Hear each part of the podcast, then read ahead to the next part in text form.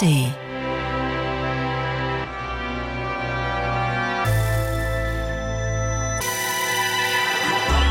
Radio 1. Hörbar Brust.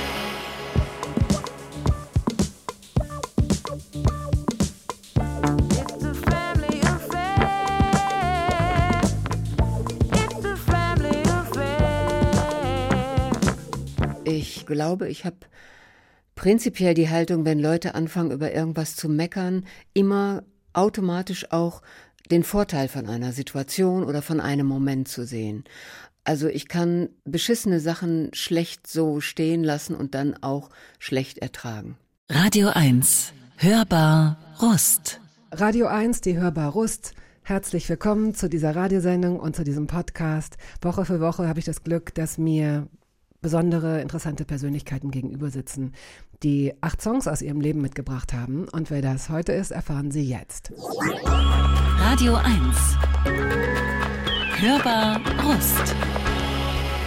Wie das wohl ist, in die Schauspielerei eher zufällig hineingestolpert zu sein, um sich schon kurz nach dem Studium mit einem Film unvergesslich zu machen. Naja, was heißt mit einem Film? Mit einem Kinofilm, den gefühlt 100 von 100 Deutschen damals sahen und das nicht nur einmal. Männer von Doris Dörrie. Für Ulrike Kriener war das, so ziemlich zu Beginn ihrer Laufbahn, ein grandioser Erfolg. Gerade auch deshalb, weil die 1954 in Bottrop geborene Schauspielerin nicht plötzlich einfach da war, sondern blieb. So vielfältig ihre Rollen bis heute sind. Nie verkörpert sie gefällige Frauen. Nicht 20 Jahre lang als Kommissarin Lukas, nicht in Mona und Marie mit Maren Kollmann und sicherlich nicht in Einfach mal was Schönes, für den sie für den Deutschen Filmpreis nominiert wurde. Überhaupt Preise. Grimme-Preis, zweimal Deutscher Fernsehpreis, Bayerischer Fernsehpreis, Hessischer Fernsehpreis und ein paar andere mehr. Und auch wenn ihr diese ganzen Auszeichnungen nicht viel bedeuten mögen, es ist trotzdem toll, sie zu haben. Oder?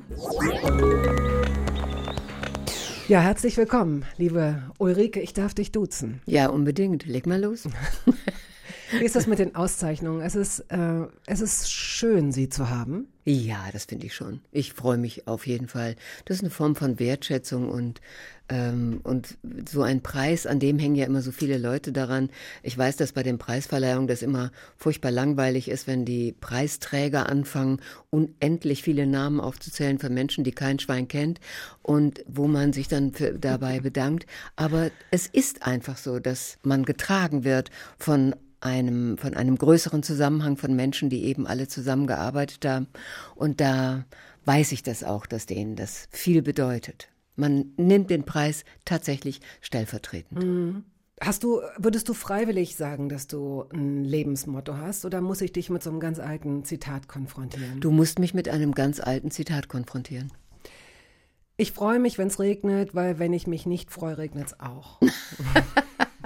das hat der, der wunderbare Karl Valentin gesagt. Mhm. Das ist von ihm. Und es trifft schon meine Lebenshaltung. Ich glaube, ich bin eine ziemlich unverbesserliche Optimistin. Was heißt denn unverbesserlich? Ich habe das Gefühl, ich kann mich auch gut aus Löchern, aus schwierigeren Phasen immer weiter, immer wieder raus, rauskrabbeln. Das kann ich. Und ich äh, glaube, ich habe prinzipiell die Haltung, wenn Leute anfangen, über irgendwas zu meckern, immer automatisch auch den Vorteil von einer Situation oder von einem Moment zu sehen. Also ich kann beschissene Sachen schlecht so stehen lassen und dann auch schlecht ertragen. Das arbeitet in dir. Das ist so wie so eine Fräse, ja? Du ja, das ist einfach der, ein, der dialektische Blick. Das ist einfach nochmal der, der Blick von der anderen Seite den man auf Dinge haben kann, weil ich habe das oft in meinem Leben erfahren, dass Dinge oft nicht nur gut sind oder nur schlecht sind, sondern dass es immer auch aus einer anderen Perspektive gesehen ähm, anders zu bewerten ist. Nutzt du dein Psychologie heute Abo noch regelmäßig? Ja, das nutze ich immer noch. Es ist immer noch meine Lieblingszeitung. Man hört es, du liest das auch, du liest dir die Artikel auch wirklich durch. Ja. Ja. ja dieser dialektische Blick auf die Dinge, der bedeutet ja möglicherweise auch, dass äh, also korrigiere mich da gerne, mhm. dass es nicht nur diese eine, eben diesen einen Blick auf die Sache auch gibt, sondern dass man aus verschiedenen Perspektiven heraus ein und dieselbe Sache unterschiedlich natürlich beurteilen kann. Je mhm. älter man wird, mhm. desto äh, mehr geht das automatisch in den Erfahrungsschatz über, macht das Leben aber auch schwerer. Findest du nicht? Ja, vielleicht. Du meinst, weil man dadurch immer zwangsläufig mehr Perspektiven einnehmen muss? Naja, gut. Also das finde ich jetzt nicht unbedingt schwieriger. Diese Art und Weise, das Leben so anzusehen, hat ja ganz viel auch mit meinem Beruf zu tun. Also wenn ich mir eine Rolle anschaue, also ich glaube sogar, dass der Beruf mich dazu erzogen hat, so zu gucken. Ähm, indem ich mir eine Rolle angucke, da, da gibt es so viele Perspektiven, unter der unter denen, denen ist das Wort, ich mir diese Figur anschauen muss, diese Frau, die ich da spiele, das ist einmal ein dramaturgischer Blick, dann ist es der Blick, wie wirkt die denn, wie soll die denn wirken, was ist das Ziel, was hat die für eine mhm. Funktion darin, was ist aber, das ist, sind, ist der äußerliche, ein, mehr so ein gedanklicher Blick, aber natürlich auch der innere. War, woher kommt ihr Antrieb? Warum ist die so? Warum verhält die sich so? Ich kann das immer wieder abgleichen, auch mit, mit mein, meinem eigenen Wertesystem, aber ähm, einfach nur um zu gucken, wo sind eventuell Unterschiede, wo sind Überschneidungen, was kenne ich da, was kenne ich da nicht. Ähm, Im Prinzip versuche ich, so viele Perspektiven wie möglich auf eine Rolle einzunehmen, um so frei wie möglich zu werden. Und insofern kann ich aus meiner Erfahrung heraus nur sagen, je mehr Perspektiven ich einnehmen kann, umso freier werde ich damit. Ja. Ich kann dann nicht mehr so schnell sagen, das ist gut und das ist schlecht oder das ist genau. schwarz und das ist weiß. Aber so ist das Leben ja sowieso nicht. So ist das Leben nicht. Ich spiele auch nur darauf an, denn natürlich ist es, ist es schön, wenn sich der Geist erweitert und wenn man empathisch ist und, und die Dinge nicht nur aus der eigenen Perspektive sieht und beurteilt, ist klar. Nur ich glaube auch, dass es bei einigen Menschen dazu führt, dass sie ihre eigenen Bedürfnisse plötzlich oder ihre eigenen Ziele oder Wünsche oder Prinzipien ähm, ja weggeben oder nicht mehr genug unterstützen oder oder nicht mehr stark genug dahinter stehen, weil sie eben sehen, dass die Interessen, die aus an, von anderen Seiten kommen, durchaus berechtigt sind. Man muss ja schon gucken, dass man auch mit dieser Ambivalenz irgendwie umgehen kann. Mm, ne? mm. Ich denke aber, dass ich das kann. Also ich habe das Gefühl, ich habe da so einen Zugang. Mhm zu mir innerlich. Ähm, und natürlich gibt es auch Phasen, wo man einfach ein bisschen von sich weggetrieben wird, also wo man nicht mehr immer so sicher das Lot fällen kann in die eigenen Wünsche und Sehnsüchte und weiß, da stehe ich, das ist meins. Aber ich vertraue darauf, dass wenn ich zu viel über diesen Punkt hinweggehen würde, dann würde ich es irgendwann mm. merken. Es kann ja auch vielleicht ganz schön sein, ja. wenn man so ein bisschen dahin dümpelt auf so einem. Ich finde es, man kann sich doch auch mal verlieren. Man findet das, sich doch wieder. Ich mag das Wort äh, Gedanken verloren. Also, dass mhm, das, wir benutzen mhm. das selten, ne? Oder ja, Selbstvergessenheit ja. oder sowas. Ja, das sind so ja, schöne Worte. Und wenn das passiert, das ist, ich glaube, es ist toll, wenn das ich noch passieren das kann. Ja. Weil man ja meistens irgend sowas im Kopf hat, irgendeinen so Fokus. So. Jetzt fangen wir mal an mit der Musik, die du mitgebracht hast. Oh Gott. Ja. Ähm, Ich wollte eigentlich noch ein Stück reinschmuggeln. Mhm, mach doch. Nee, zu spät. Mach doch, du warst von Augenweide. Hätte ich ja, ja, ja, ja, das hat mein Mann auch gesagt. Ja, ja. ja klar, das stimmt. Äh, aber wir fangen, Stichwort dein Mann, ähm, mit einem Song an, mit dem dich dein Mann zu Hause nervt, wenn ich das richtig verstanden habe, dieses Stichwort. Van ja. Halen Jump. Ich glaube, das haben wir wirklich auch noch nie hier gespielt. Ich finde es super. Es ist wie so ein Guilty Pleasure. Oh, Mann, ey. wie, wie, muss ich mir das denn vorstellen? Was ist euer Zuhause? Also ist das dann mm. so, mhm. dass ich habe jetzt so ein, so ein lichtdurchflutetes Wohnzimmer ebenerdig von meinem ist inneren okay. Auge. Ja, ist okay. Stimmt. Ist okay, du. Ist okay. Und dann ist da dein Mann, der plötzlich in der Stimmung ist. Du, mm. du gehst eigentlich gerade, du bist irgendwie, du ihr sprecht gerade nicht miteinander und plötzlich hörst du die ersten Klänge ganz laut oder wie ist das dann? Das ist das Schlimme. Das ist das Schlimme. Das nervt mich so. Das ist aber meistens zu bestimmten Anlässen. Meistens ist es so, Gott sei Dank, dass es auf den Anlass beschränkt ist, wenn er ein Drehbuch abgeschlossen hat. Das ist eine so unfassbare Befreiung für ihn, dass er dann wirklich die Boxen oben wackeln lässt in seinem Arbeitszimmer und dann ballert durch unser Haus dieses verdammte Lied, ja. Ich finde das ja, ich mag das ja sonst, also moderat durchaus auch mal hören. Da habe ich ja gar nichts dagegen. Aber wenn der das aufdreht, ja, das ist unglaublich, das kannst du dir nicht vorstellen. Das höre ich, wenn ich mit dem Auto ankäme aus. höre ich das, wenn das, wenn das Haus wackelt. Und da geht er mir irre auf die Nerven. Wie schön, dass du dieses Lied nun mitgebracht hast. Viel Spaß. Ganz laut aufdrehen, bitte. Tolle Geschichte.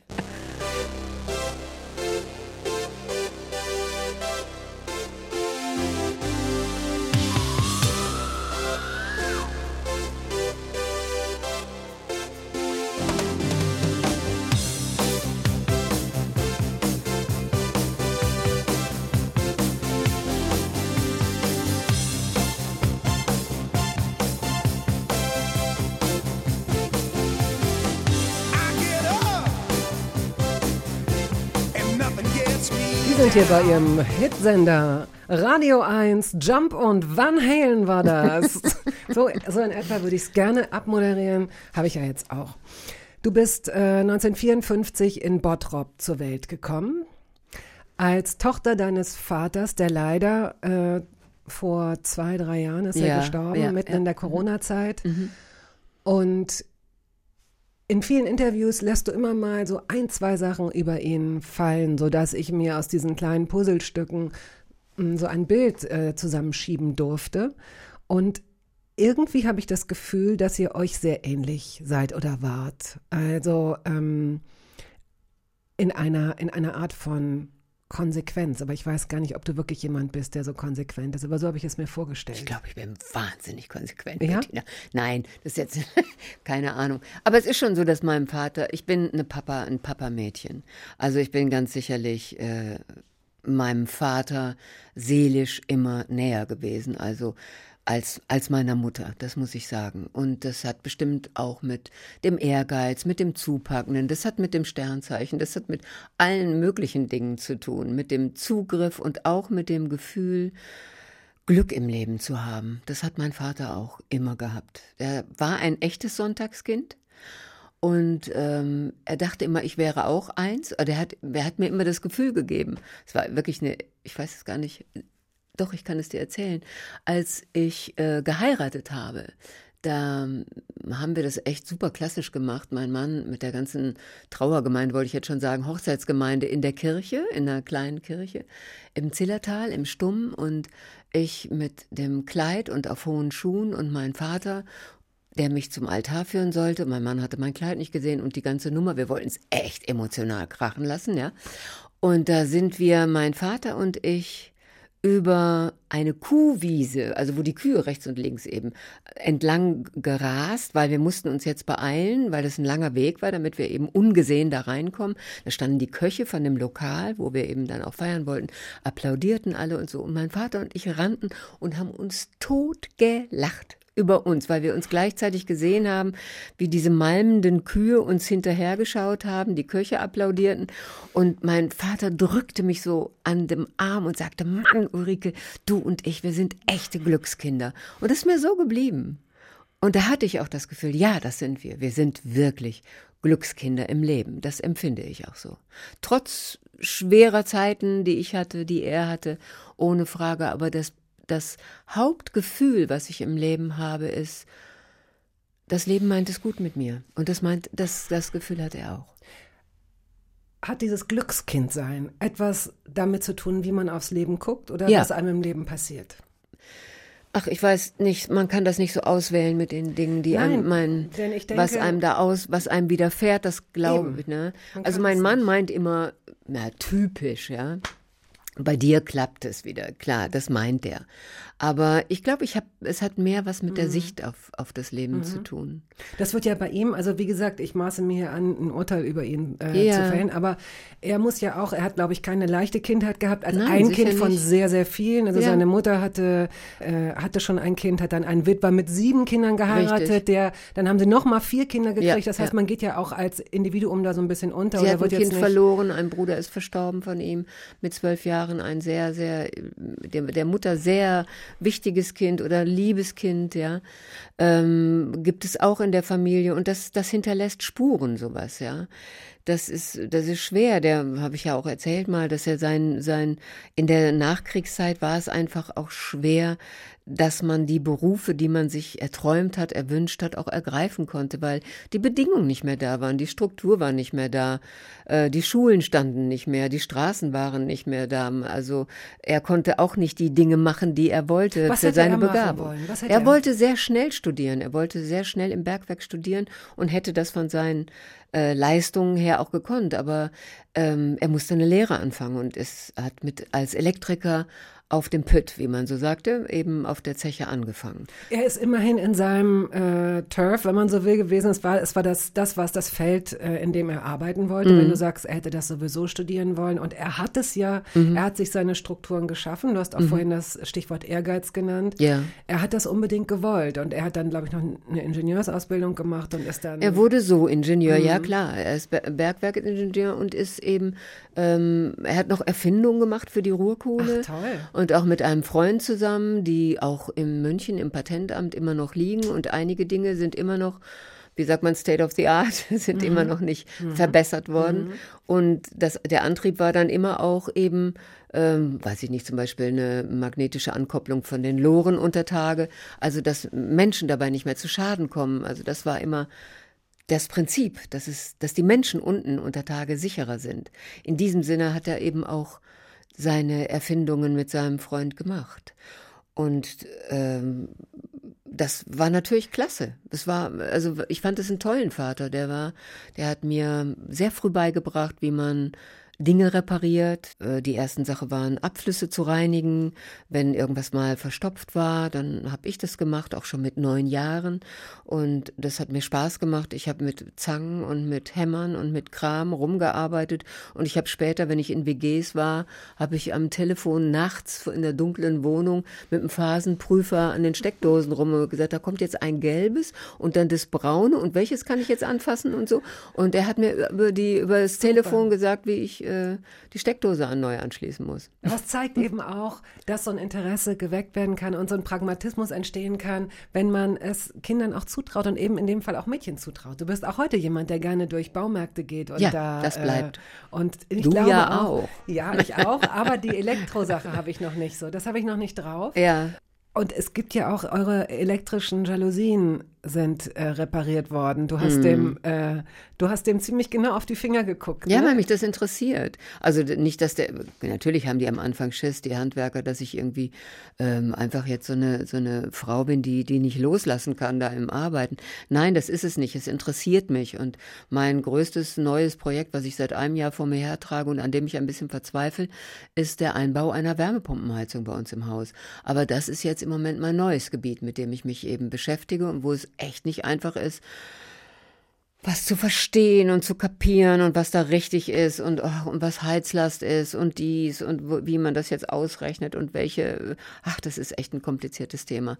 Also da verzweifeln ja auch andere Leute dran, die mehr Ahnung haben Und als beißt ich. du dich dann da fest? Also lässt du dann. Definitiv, definitiv, ja. Ich bin da seit über einem Jahr dran und es wird auch im April eine Wärmepumpenheizung eingebaut, jawohl. Gut, gut, Gratulation. äh, Glück auf, der Steiger kommt. Hm. Das. Wer, wer nicht weiß, was ein Steiger ist, dem könntest du es vielleicht nochmal erklären. Was ist ein Steiger? Ja, sein Steiger ist einfach, der ist kein Bergmann in dem Sinne, der eben wirklich die Kohle schlägt in Untertage, sondern das ist quasi die nächste Kategorie. Das ist einfach die in der Hierarchie eines drüber, der ähm, Untertage arbeitet. Und das war mein Vater von Anfang an. Und dann kann man eben die Karriereleiter eben langsam hochsteigen und man kann innerhalb des Betriebes sich immer weiter qualifizieren. Und der Steiger kommt, ist das große Lied aus dem Ruhrgebiet, was wir Kinder in der Schule morgens tatsächlich gesungen haben. Im Unterricht? Vor dem Unterricht. Glück auf, der Steiger kommt, ja.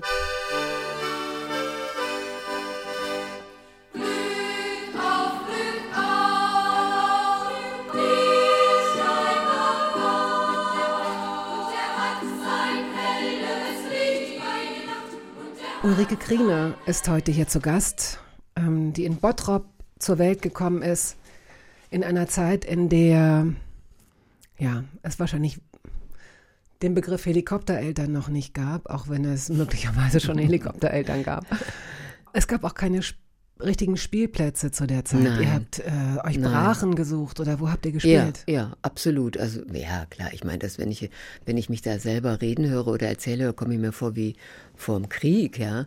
Aber natürlich, es war wirklich so, dass es noch unheimlich viele Brachen gab, wie du eben richtig sagst. Also unbebaute Grundstücke, kaputte Häuser, Ruinen oder Häuser, die gerade hochgezogen wurden. Spielplätze in dem Sinne gab es gar nicht. Ich erinnere mich irgendwann mal, dass in unserem Viertel, wo wir gewohnt haben, plötzlich ein Spielplatz hingebaut wurde.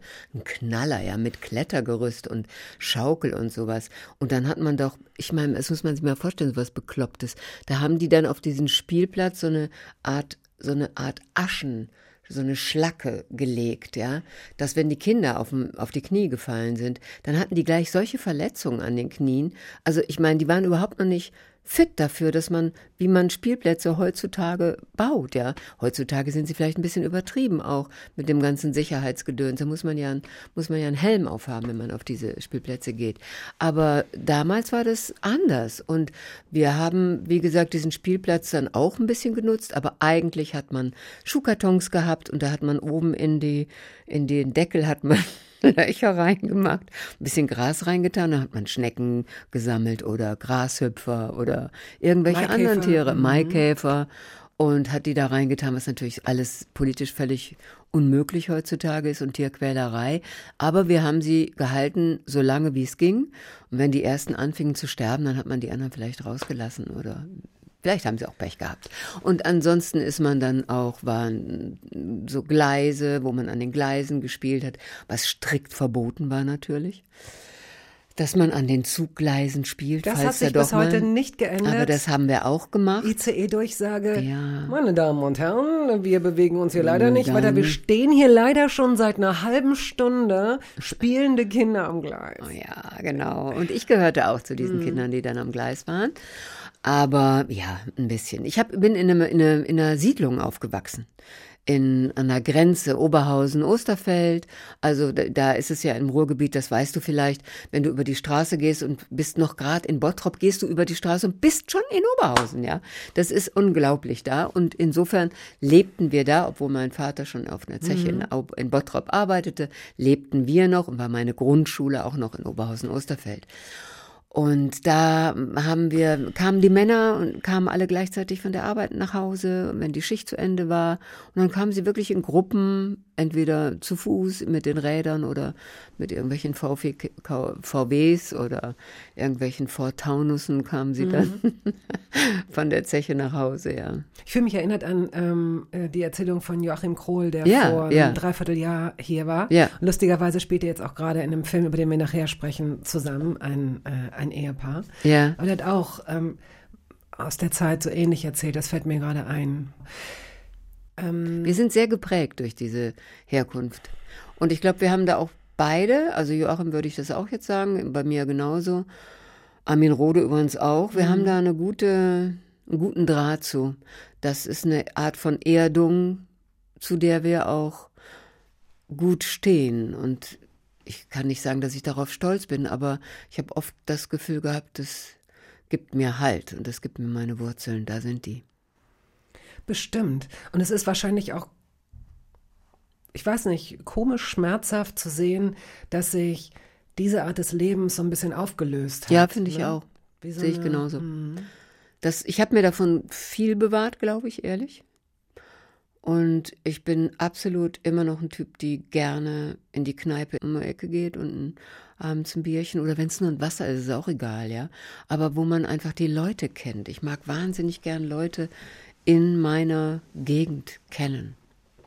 Überhaupt lernst du gerne Leute kennen. Ja, hast, sehr gerne. Das ist, äh, das ist eine Sache, die dir, glaube ich, auch immer schon zu eigen war. Du wirkst auch äh, wie ein furchtloser Mensch, also auf mich. Ich weiß nicht, ob du auch schon so ein furchtloses Kind warst. Ängste haben wir alle, das meine ich jetzt nicht, aber äh, ich glaube, so die Art der, der, wenn man das einschätzen kann, ob jemand schüchtern ist oder, oder Angst hat, es ist leicht daran abzulesen, wie Menschen darüber sprechen, neue Menschen kennenzulernen. Und bei dir mhm. habe ich das Gefühl, je mehr, desto besser. So, äh, als wäre dir das Theater damals zum Beispiel auch immer zu, zu klein gewesen. So ein Ensemble ist ja schön, wenn man anfängt, aber du wolltest immer Film machen, auch aus dem Grund, glaube ich, ne? weil da immer mehr, immer unterschiedliche Leute zusammenkamen. Ja, da, ja, ich, das passt auf eine andere Art und Weise passt der Film besser zu mir.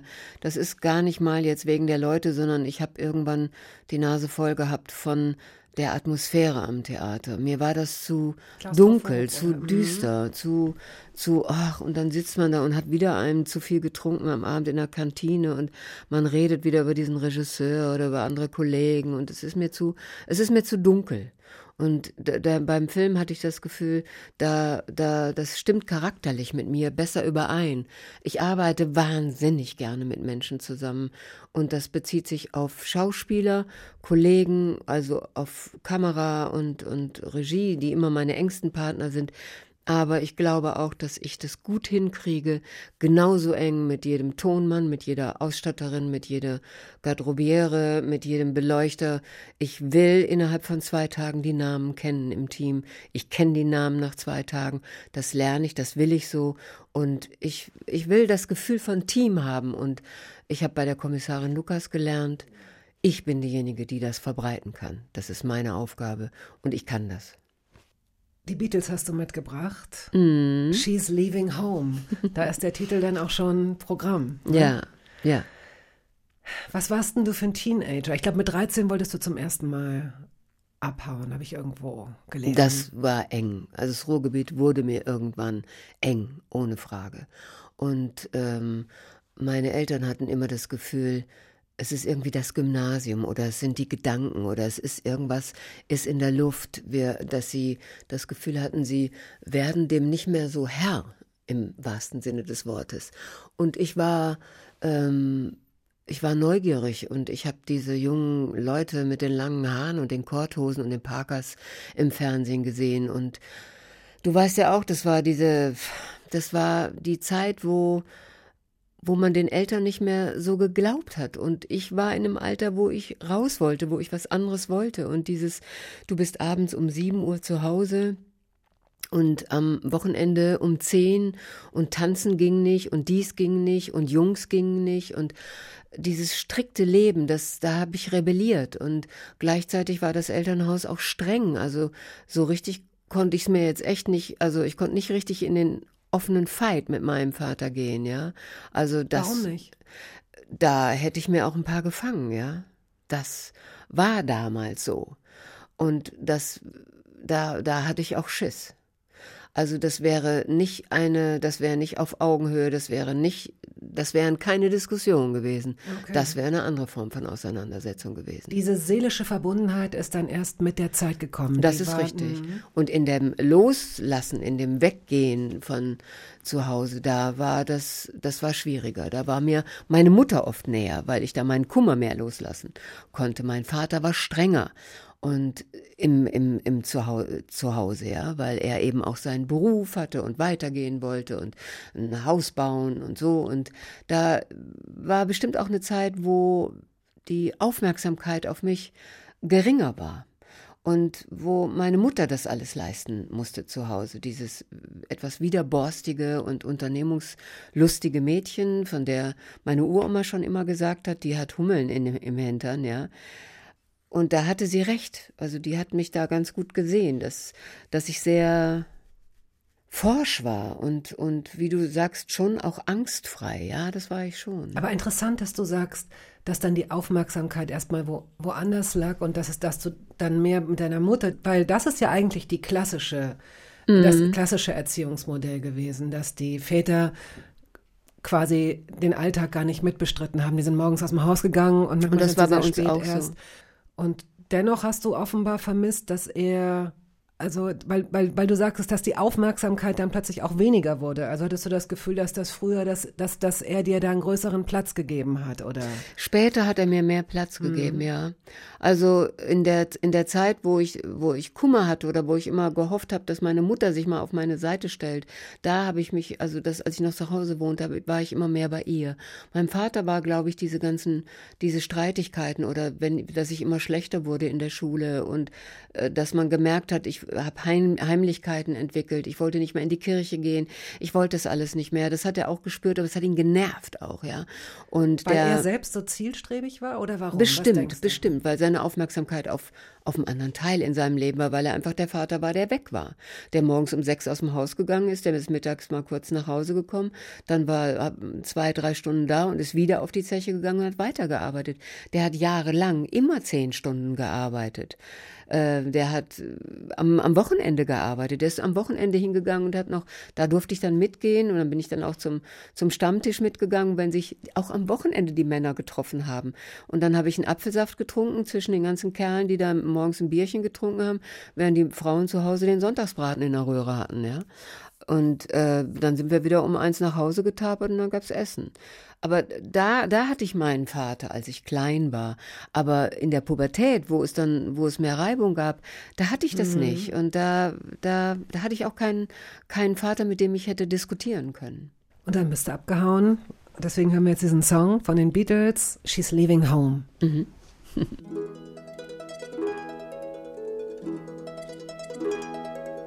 Wednesday morning at five o'clock as the day begins. Silently closing her bedroom door, leaving the note that she hoped would say more. She goes downstairs to the kitchen, clutching her handkerchief. Die Schauspielerin Ulrike Kriener ist heute hier zu Gast. Und ich habe hier etwas vorbereitet. Mm. Wir, wir brechen kurz aus der Chronologie aus. Ich habe eine Freundin von dir Aha. gebeten. Na, sie erklärt es dir selbst. Pass auf. Ja, hallo Ulrike. ich bin's, deine Gerburg. Bettina, auch einen ganz lieben Gruß an dich. Ähm, ich erinnere mich gerne an unser gemeinsames Gespräch, damals erstmal in deiner Küche und dann mit Blick auf deinen Garten in diesem geilen Haus, in dem du wohnst. Ja. Ulrike, Bettina hat mich gebeten, dich in drei Begriffen zu charakterisieren. Jetzt ist natürlich kaum möglich. Also da müsste ich ja jetzt eine halbe Stunde Zeit haben. Aber ich unterbreche mal kurz. Könntest du dir vorstellen, du musst nicht drei sagen, aber wenn, wenn du dir eure Freundschaft vergegenwärtigst so ein bisschen, Könntest du dir vorstellen, welches Wort dabei ist? Nee. Okay. Warte mal, nee, warte mal, warte ja. mal. Ich, ja, ja, ich müsste mehr nachdenken. Ja. Was ist dabei? Ist jetzt natürlich würde ich äh, total überfallen. Aber was ist Gerburg für mich? Gerburg, puh, wenn ich, ich kann das jetzt nur von meiner Seite aus sagen. Äh, Gerburg war für mich die Rettung in einer bestimmten Zeit. Äh, Gerburg ist eine tolle Rotweinfreundin. Wir lieben Gärten. Wir sind beide Gärtnerinnen. Das ist eine Gartenfreundin. Ich gebe dir noch mal 30 Sekunden. Also für Sie jetzt, wo auch immer Sie diesem Gespräch hier lauschen. Ja, ja. Gerburg Janke ist eine hervorragende Kabarettistin, ja. Schauspielerin, ähm, Autorin und wirklich eben Kabarettistin der ersten Stunde, was äh, nicht so typisch war oder ist nach wie vor für Frauen und was auch diesen, wie ich finde, ich mag den Begriff der Kabarettistin oder des Kabarettisten nicht so gerne, muss ich sagen. Und dennoch ist das, was sie macht, hat vielen Frauen wie äh, Anke Engelke oder Martina Hill oder vielen anderen Frauen einfach auch oder oder auch Caroline Kebekus den Weg geebnet, würde ich jetzt mal sagen. Klar. Viele Anstöße gegeben und sie ist auch einfach äh, immer noch jemand, der sehr inspirierend ist. Mhm. Gut, also ich habe dir jetzt diese Zeit gegeben, um vielleicht noch ein das war jetzt nur an unsere Hörerinnen und Hörer gerichtet. Und wenn Sie das Gespräch mit Gerburg Janke, das können Sie jederzeit noch anhören über die ARD Audiothek. Das war nämlich auch, hat wirklich großen Spaß gemacht und war sehr, sehr spannend. Hier tolle Sachen erzählt, kann auch gut erzählen. Ich mach ja. den, lass den Oton jetzt mal weiterlaufen.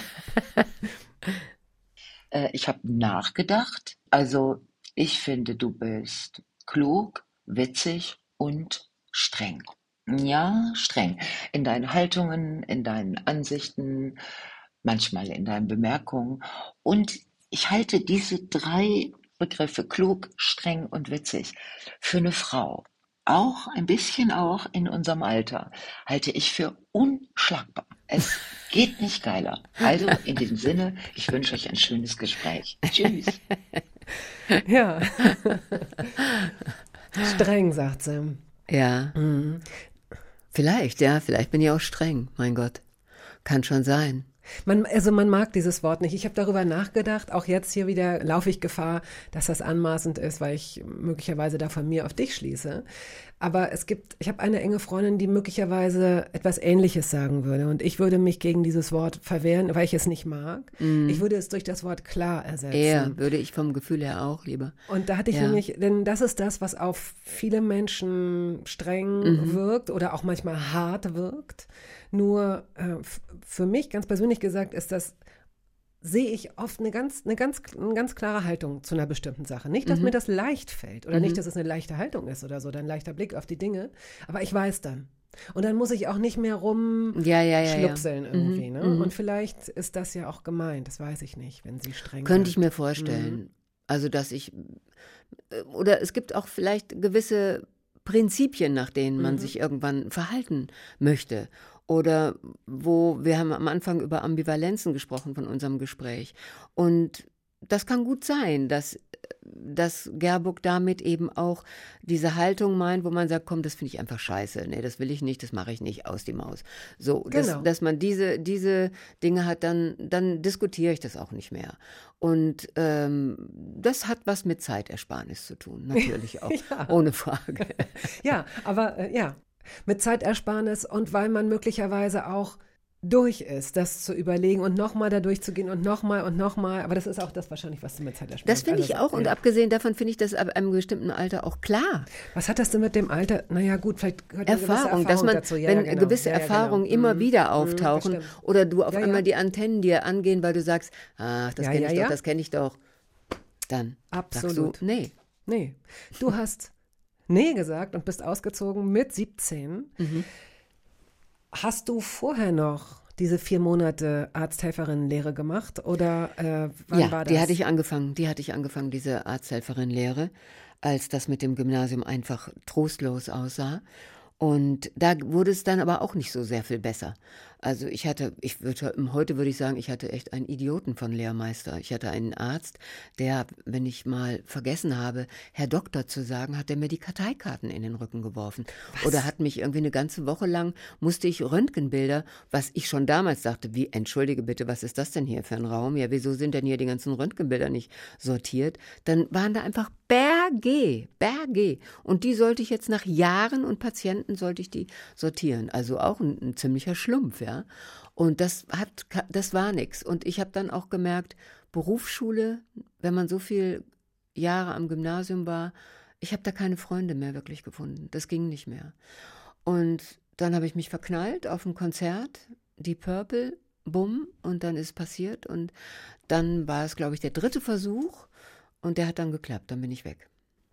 In einen Wunderkerzenverkäufer. Wunderkerzen ist wirklich jetzt echt das falsche Wort. Es war ein Wunder, diese Liebe. Nein, er hat ein, oh ja, Kerzen Jahre, ne? gedreht, ja, er hat lange. Kerzen verkauft und habe ich ja später auch mit ihm gemacht. Und ähm, du hast Kerzen gedreht? Du, könnt, du könntest jetzt jederzeit als Kerzendreherin anfangen? Absolut. Ach, guck mal. Jawohl. Und damals bin ich ihm dann hinterher. Und der hatte witzigerweise eine ganz ähnliche biografische Schleife gemacht, der junge Mann. Äh, der ist nämlich auch äh, kurz vor der mittleren Reife von der Schule abgegangen, vom Gymnasium und hing auch so ein bisschen in den Seilen. Und da trafen wir uns beide in den Seilen hängend und sind dann zusammen wieder aufs Gymnasium gegangen. Ach. Und da kann ich dir sagen, war zum Beispiel meine Mutter sehr wichtig.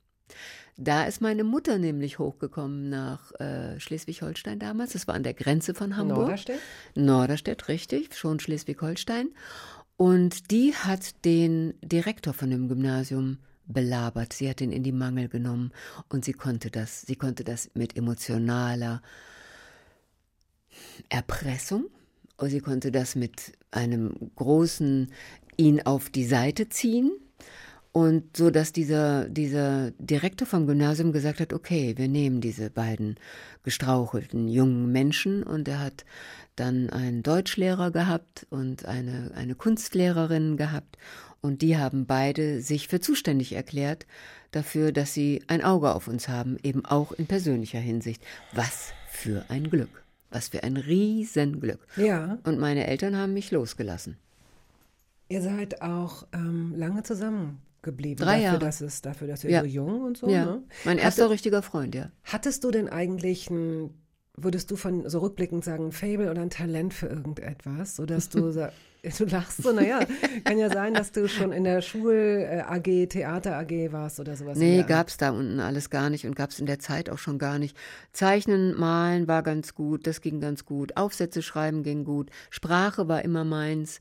Bisschen Geschichte und so. Alles, was naturwissenschaftlich orientiert war, war die Hölle. Also auch bei Biologie hat's mich erst interessiert, als die Graugänse dran waren.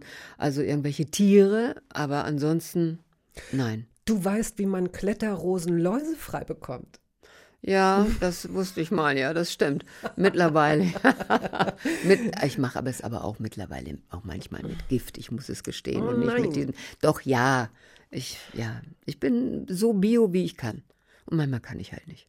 Interessant sind noch die äh, Details. Ähm, du musst sie jetzt nicht nochmal erzählen, weil das hast du schon in einigen Interviews gesagt, aber dass du, als du von zu Hause abgehauen bist, dass du deinen einen grünen Pullover, ein Sparschwein und einen Impfausweis eingepackt Mhm. hast. Das ist äh, schon ziemlich, das ist wahrscheinlich dann für dich das papiergewordene, das papiergewordene Erwachsensein oder eine Absolut. Legitimation. Da hat oder? man gesehen, wie lebenstüchtig ich war. Naja, gut. Aber immerhin, also dass du das Abitur noch durchgezogen hast. Ja. Das ging noch. Es war dann kein tolles Abitur. Das ist aber egal, das ist wurscht. egal. Hauptsache, man hat diesen Fetzen, ne? Wusstest du denn, was du danach machen möchtest? Hattest du so Nein, das wusste ich nicht. Ich wollte, entweder wollte ich irgendwie Ethnologie, Ausgrabung, dann gab es auch die Möglichkeit, äh, Sozialpädagogin zu werden, aber das war wirklich echt so der Klassiker von einem, der Berufswunsch von einem Mädchen, was nicht wusste, was sie machen sollte, ja. Dass sie dann eben denkt, ich muss anderen helfen, bloß nicht mehr selber.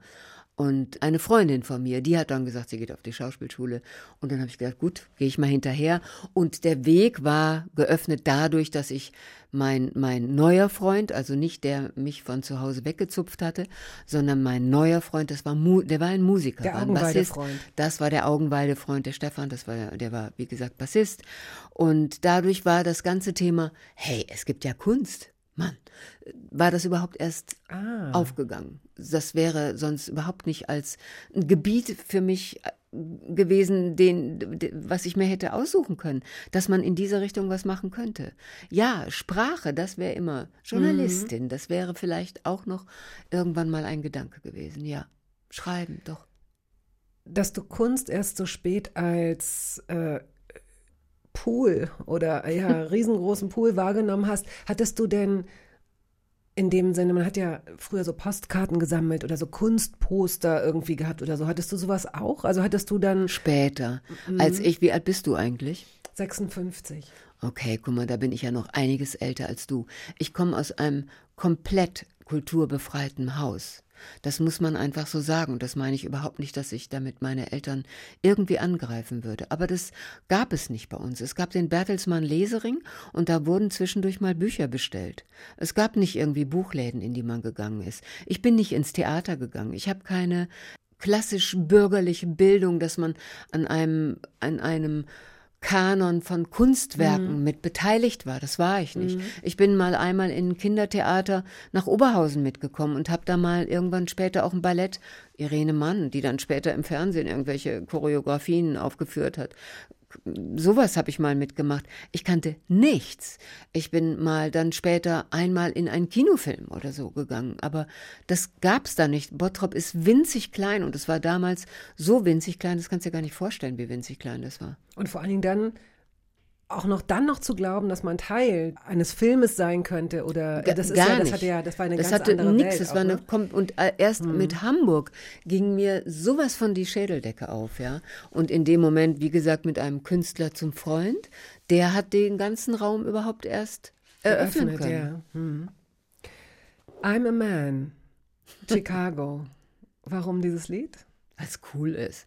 Weil es einfach toll ist, weil es einen super Rhythmus hat, weil die Bläser cool sind, weil ich diese Art von Musik sehr gerne mag und weil man richtig gut auf die Tanzfläche damit ab, gut abhotten kann.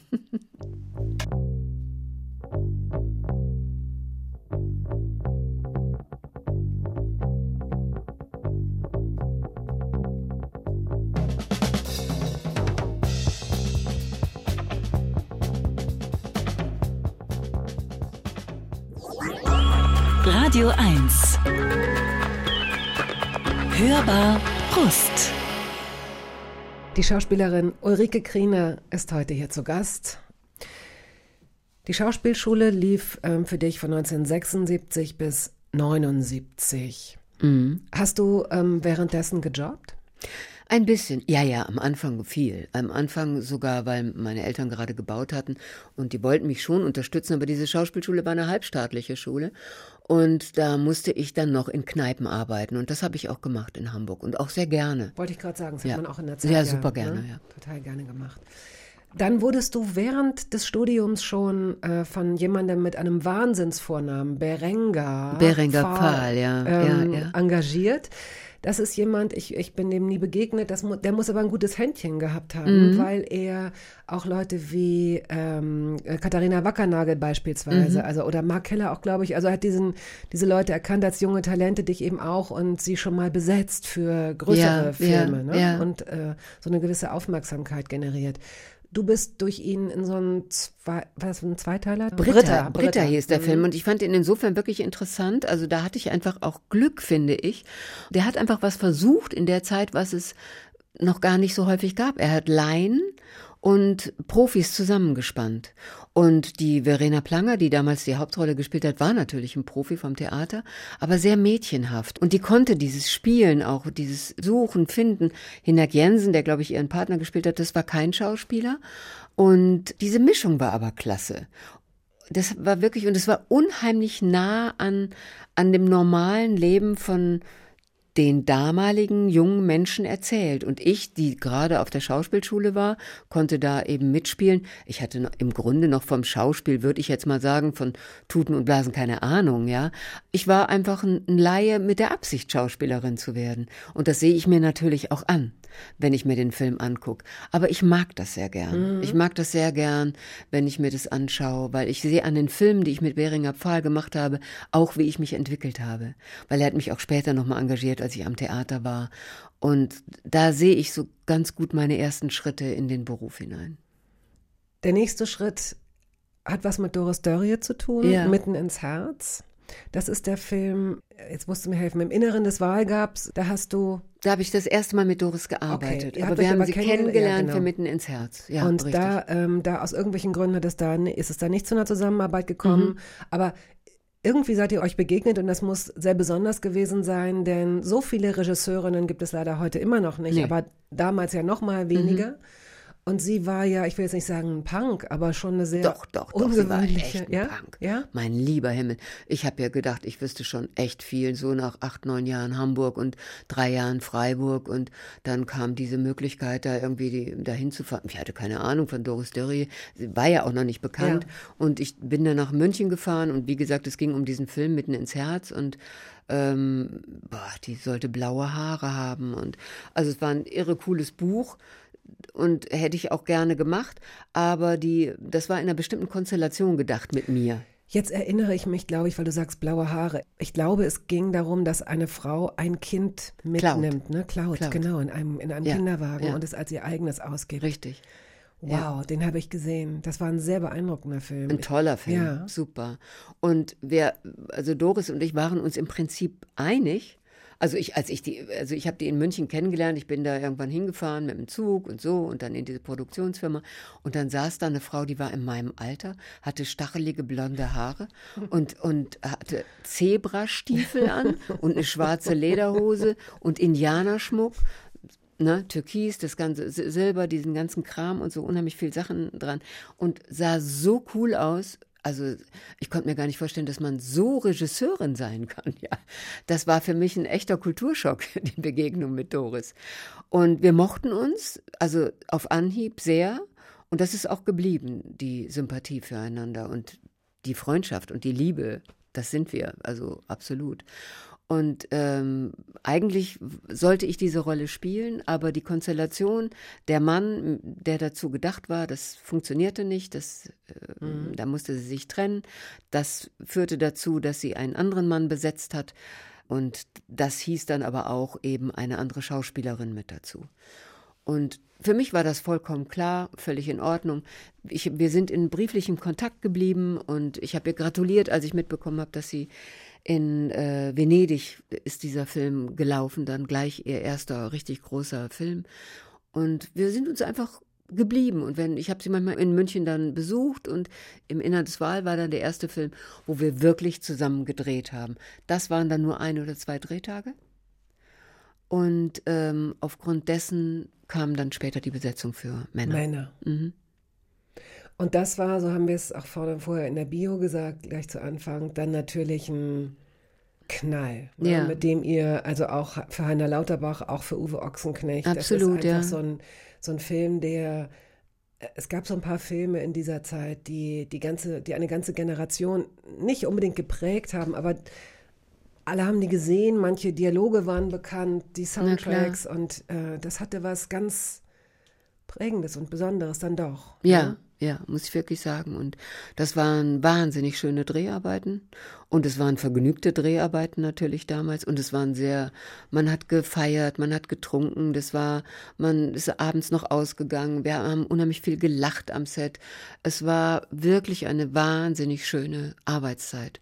Und der Sommer war toll. Also da war es einfach ein schöner, warmer Sommer. Und äh, also ich erinnere das als eine extrem glückliche Zeit diesen Film zu drehen. Fand es ganz toll. Ganz, ganz tolle Zeit. Ihr habt dann sogar zusammen gewohnt, drei Jahre in Spanien? Ja, ja. Und dann kam ein Mann dazwischen. Dann bist ja, du ausgezogen dann kam wieder Mann, dann, ja. Dann Aber ja, muss ja auch sein ja, ja. und war auch schön. Und das war ihr geliebter Helge und ähm, die beiden haben ja dann auch ein Kind bekommen. Ich bin ausgezogen in eine Wohnung zwei Straßen weiter und habe dann da gewohnt. Du bist die einzige aus dem Cast gewesen, die von einer Hollywood-Agentur, also von einer, ja. von einer amerikanischen mhm. Agentur angefragt wurde, um, ja. um, um deine Interessen in Hollywood zu vertreten. Ähm, was, woran haperte es denn dann? Oder An was? meiner Blödheit. Wieso? Was? Man kann es nicht anders sagen. Ich habe irgendwann in Freiburg wohnte ich da ja noch und habe dann hatte immer diesen diesen freundschaftlichen Kontakt äh, quasi zu Doris brieflich. Man hat ja noch Briefe geschrieben damals. Und irgendwann kriegte ich so einen, so einen Luftpostbrief. Weißt du noch, was das ist, diese Luftpostdinger? Ja, schöne, ganz schöne, hellblaue, ganz, leichte, genau. komische ja. Dinger. Und darin wurde mir geschrieben, dass da eben diese Agentur in Amerika von Cohn war das? Genau, ja. genau. Mhm. Dass die äh, doch großes Interesse hätten, meine Arbeit in Amerika zu vertreten. Und da habe ich gedacht, pff, was soll das jetzt irgendwie? Das ist ja irgendwie, habe ich Doris angerufen und gesagt, hör mal, kann das irgendwie sein? Was ist denn das? Und so, wow, hat sie gesagt, das ist cool, du, das ist ja richtig toll und Wahnsinn cool, sagte man damals nicht. Aber irgendwas ähnliches, Begeistertes hat sie gesagt und das hat Uwe nicht und das hat Heiner auch nicht. Du, das hast echt nur du. Ist ja richtig toll, ja. Und ähm, habe ich gesagt, ja gut, aber was soll ich jetzt machen? Ja, also ich habe hier die ZBF, ja, ich, in was Deutschland. Ist das, die zentrale Zentren, ja, das ist die, Unter, die, die Abteilung vom Arbeitsamt, die für die Künstlervermittlung zuständig ist. Also für mich war das äh, absurd, ja, dass da die Amerikaner und so, das konnte ich ja gar nicht, weil ich ja, wie gesagt, beim Arbeitsamt gemeldet war. Und dementsprechend haben die, habe ich das zurückgeschrieben, dass das, also, dass ich das sehr nett finde und so weiter, aber dass das leider nicht gehen würde. Und ähm, aus bekannten Gründen. Und dann haben, waren die aber sehr nett und haben nochmal geschrieben und nee, und das würde meine, meine ZBF-Geschichten und meine Arbeit in Deutschland gar nicht berühren. Äh, ich sollte mir da gar keine Sorgen machen. Ich soll doch mal bitte Fotos schicken und so. Und dann habe ich Fotos geschickt. Und das ist, da war ich auch wirklich so blöd, so ungeschickt, ja. Da habe ich so ein paar Fotos geschickt noch, die ich noch hatte von meiner Schauspielschule. Dann habe ich ein paar Fotos so von, von Theaterauftritten. Und dann habe ich zu allerletzt, das muss man sich mal vorstellen, habe ich vom Straßentheater, habe ich auch noch Fotos geschickt, wo ich die Haare hier zu so Rattenschwänzen hochgebunden hatte und hatte eine Zahnlücke hier und einen großen Stoffelefanten unterm Arm, ja, wo ich mit zwei Freundinnen eben Straßentheater in Freiburg gemacht hatte. Und das habe ich auch geschickt. Und danach habe ich nie wieder was von dieser Agentur gehört. Und ich sag dir, so ist das Leben, ne? Ja, nun. Ja, nun, so ist es. Weil die Amerikaner nicht abstrahieren können. Natürlich nicht. Sie haben immer auf diesen Elefanten geguckt und haben gesagt, Ja, die da Zahnlücke. stimmt was nicht. Das ist, die ist doch viel zu jung, das können wir noch nicht. So. Ja, so war das. Aber es ist auch sowas von in Ordnung. Es ist, also wer weiß. Ich glaube, es ist gut so. Das ist, Ja. ne? Wer weiß, was sonst wäre.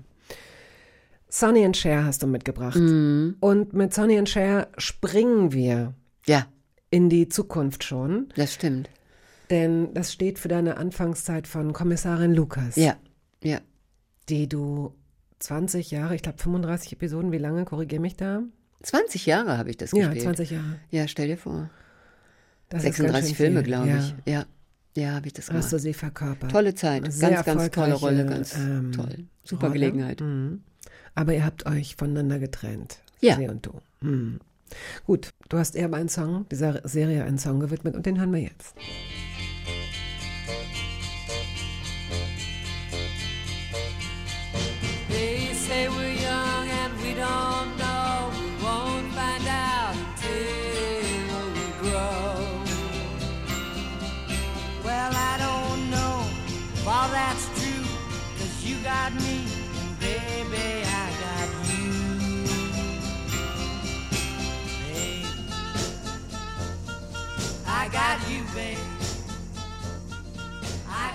Ulrike Kriener, die Schauspielerin, ist heute hier zu Gast. Und ich springe zeitlich vom Song wieder zurück ins Jahr 1989. Äh, Da wird der Hammermörder ausgestrahlt. Der Regisseur ist auch heute noch jemand, der äh, tolle Produktionen macht, Bernd Schadewald. Für dich gab es äh, einen Grimme-Preis. Ich weiß nicht, ob das die erste große Auszeichnung war. Ja, ja, war es, ja. Mhm. Hat das was in deinem, äh, in deinem Selbstverständnis ähm, diesem Beruf gegenüber verändert? War das eine gute Rückversicherung oder Es war einfach ein cooler Preis, weil der Preis einfach als, das ist der unabhängige Preis. Das ist ein, da, da stecken keine Verlage oder andere Interessen dahinter, sondern das ist rein ein Preis, wo es um Qualität geht, wo die Kritiker sagen, ob der Film gut ist oder nicht. Und dementsprechend hatte er für mich einen sehr hohen Stellenwert. Und ich war schon ziemlich stolz. Und es war auch ein Film, wo ich das Gefühl hatte, ich konnte nach Männer, ähm, der Komödie war, mit einem anderen Unterton natürlich, aber eine Komödie war, hatte ich da auf einmal die Möglichkeit, eine ganz andere Seite an Hingabebereitschaft auch von mir zu zeigen. du hast zwar dann kein Theater mehr gespielt, du bist aber noch ins Theater gegangen. Gott sei Dank kann man dazu nur sagen. Wieso meinst du? Schiller, die Räuber. Ach so, da habe ich ja, ja, das stimmt. Genau, das, das ist völlig richtig, was du sagst. Das erleichtert. das schön. Ja, ich bin durchaus noch ins Theater gegangen und habe mir was angeguckt und habe auf diesem Weg meinen Mann kennengelernt. Das wolltest du ja wohl. Darauf Jetzt wollte ich hier, Da hinaus. wolltest du auch hinaus. Sehr elegant. Aber ja. gar nicht unbedingt, weil du ihn auf der Bühne gesehen hast und gedacht hast, ich falle in Ohnmacht, sondern Na. das war ein Typ mit einer pinken Haarsträhne, der sah ja, komisch so aus. Ha- und, und Haare asymmetrisch geschnitten. Es war wirklich nicht schön. Aber er war ein, ein super Typ. Er war ein Und ganz ihr scheint euch äh, am selben Abend noch kennengelernt zu Ja, haben. Der ja. Klassiker in der Kantine. Absolut, ja. Hallo, ich bin die Ulrike. Und wann heiraten wir? Das ging sehr schnell. Wie bitte? Ja, wir haben an dem ersten Abend schon über Heirat gesprochen. Das war so eine Flamme, die da loderte. Wow. Ich kann es nicht anders sagen. Es war Liebe auf den ersten Blick, ja. Natürlich war das schwer, an dieses Feuer, was wir an diesem ersten Abend gespürt haben. Da mussten ja auch mehr, musste ja mal so ein Leben überhaupt mal hingeruckelt werden, dass wir so zusammenkommen können. Mein Mann hatte schon eine Ehe hinter sich, beziehungsweise war noch verheiratet, aber schon lange getrennt. Da waren zwei Kinder. Ich lebte allein. Also das, es, da war was, da war was zu tun noch, bis man wirklich in Frieden und in Ruhe und Zuversicht zusammenkommen konnte. Hat aber dann geklappt. Bis Es hat heute. ein Jahr gedauert, ja, bis aber heute. Bis heute Mhm. das, ähm, hält es an. Van Halen, Jump. Ich möchte daran nochmal erinnern. Ja. Da werden sogar Songs mitgebracht. So, das, absolut. Das wird sogar ausgehalten von meiner Seite. Mhm. Und wenn man so verliebt ist und das Gefühl hat, dass, dass man im Grunde schon, ich will jetzt nicht sagen mit dem Ende anfängt, aber so schon so über, über Heirat zu sprechen und dem Ganzen gleich schon so einen tiefen Rahmen gibt, hat man dann Angst, dass es sich doch noch, je mehr man sich kennenlernt, weil man diesen ganzen Alltag ja noch gar nicht miteinander erlebt hat. Kannst du dich erinnern an die Zeit, dass du vielleicht Angst hattest, irgendwas an ihm zu entdecken, was dir nicht gefällt? Das habe ich in dem einen Jahr durchaus auch. Ich habe auch diese ähm, Momente gehabt, wo ich mir unsicher war. Also das war dann, also es ist nicht, dass man da, dass ich da auf so einer Welle das ganze Jahr durchgesurft bin. Hu, ich habe ihn gefunden, hu, ganz toll und so, ja. Also es gab auch Einbrüche in dieser Zeit. Und trotzdem in, in dieser, in dieser Phase war mir übrigens auch Doris sehr, sehr wichtig die immer wieder gesagt hat, wenn, wenn sie merkte, dass es zu krisenhaften Situationen kam, wo ich die Zuversicht verloren hatte, die dann auch immer wieder gesagt hat, wenn du die Augen schließt und euch vorstellst, siehst du euch zusammen oder siehst du euch nicht zusammen? Und das konnte ich immer mit Ja beantworten. Ja, ich sehe uns zusammen. Und das war so toll, wie sie das, dass sie mir da so die, dass sie, die weiß das einfach. Die Doris ist da so ein toll emotionaler, kluger Mensch, dass sie, dass sie eben nicht so eine, so eine Art von Freundin ist, die einen so, wie soll man, so übergriffig berät, du, nee, hör mal, du, das ist doch, geht gar nicht, oder, oder doch unbedingt, mach das so, mach das so, sondern die lässt einen so. Und das war immer schon so, dass sie diese, dass sie, dass sie einfach wusste, die richtigen Fragen zu stellen. Und sie hat mich die richtigen Fragen gefragt damals. Und die konnte ich immer beantworten, ja, ich glaube, das ist er.